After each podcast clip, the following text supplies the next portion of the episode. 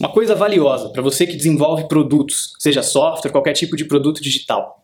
Nunca deixe de estar atento àquilo que não muda. Nunca deixe de estar atento àquilo que não muda. Essa é uma dica do pessoal lá da 37 Signals. Eles escreveram um livro, vou deixar a referência aqui para você, chamado Rework. E nesse livro eles falam justamente sobre isso. A 37 Signals agora chama Basecamp, né? E é a empresa que desenvolve esse produto Basecamp que é um produto de gestão de projetos, um dos mais conhecidos e utilizados é, no mundo.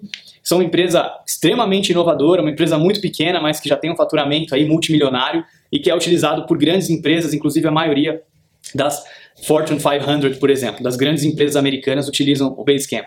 E nesse livro, os autores dão a seguinte ideia: nunca deixe de focar naquilo que não muda. Né? Então, em software, por exemplo, trazendo para o nosso mundo, é, o que, que não muda? Por exemplo, rapidez, por exemplo, é, facilidade de utilização, disponibilidade. Então pensa comigo, seu cliente nunca vai acordar um belo dia de manhã e pensar, nossa, como eu queria que o nosso produto fosse mais lento, como eu queria que o nosso software tivesse mais defeitos, como eu queria que o nosso software ficasse menos tempo disponível para a gente utilizar. Então, essas características, o sistema ser bonito, ser fácil de usar, o sistema ser rápido, o sistema ficar disponível né, para ser utilizado, sempre que o cliente vai entrar, ele está lá no ar funcionando. Esse tipo de características são aquelas características de qualidade que nunca mudam. O seu cliente sempre vai querer que o seu produto tenha essas características. Então são características para você estar tá sempre focado.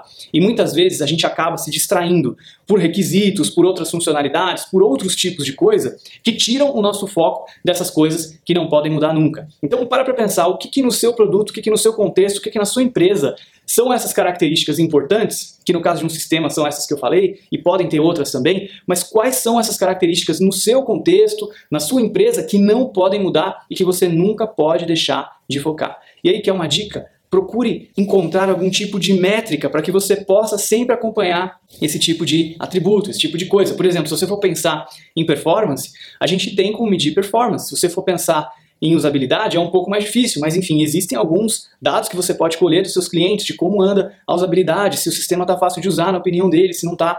Então tem algum tipo de checkpoint para você estar tá sempre atento, para você estar tá sempre ligado nessas coisas que não podem mudar e para nunca deixar a peteca cair. Porque quando você deixa de prestar atenção nessas coisas, o seu produto perde qualidade, se torna menos atrativo para o seu cliente e aí você acaba deixando uma brecha para os seus concorrentes entrarem com um produto que vai ter diferencial nessas características que são tão importantes para o seu cliente, porque você de repente estava distraído, buscando outras coisas que também são importantes, mas acabou deixando passar essas coisas que nunca podem ser deixadas de lado.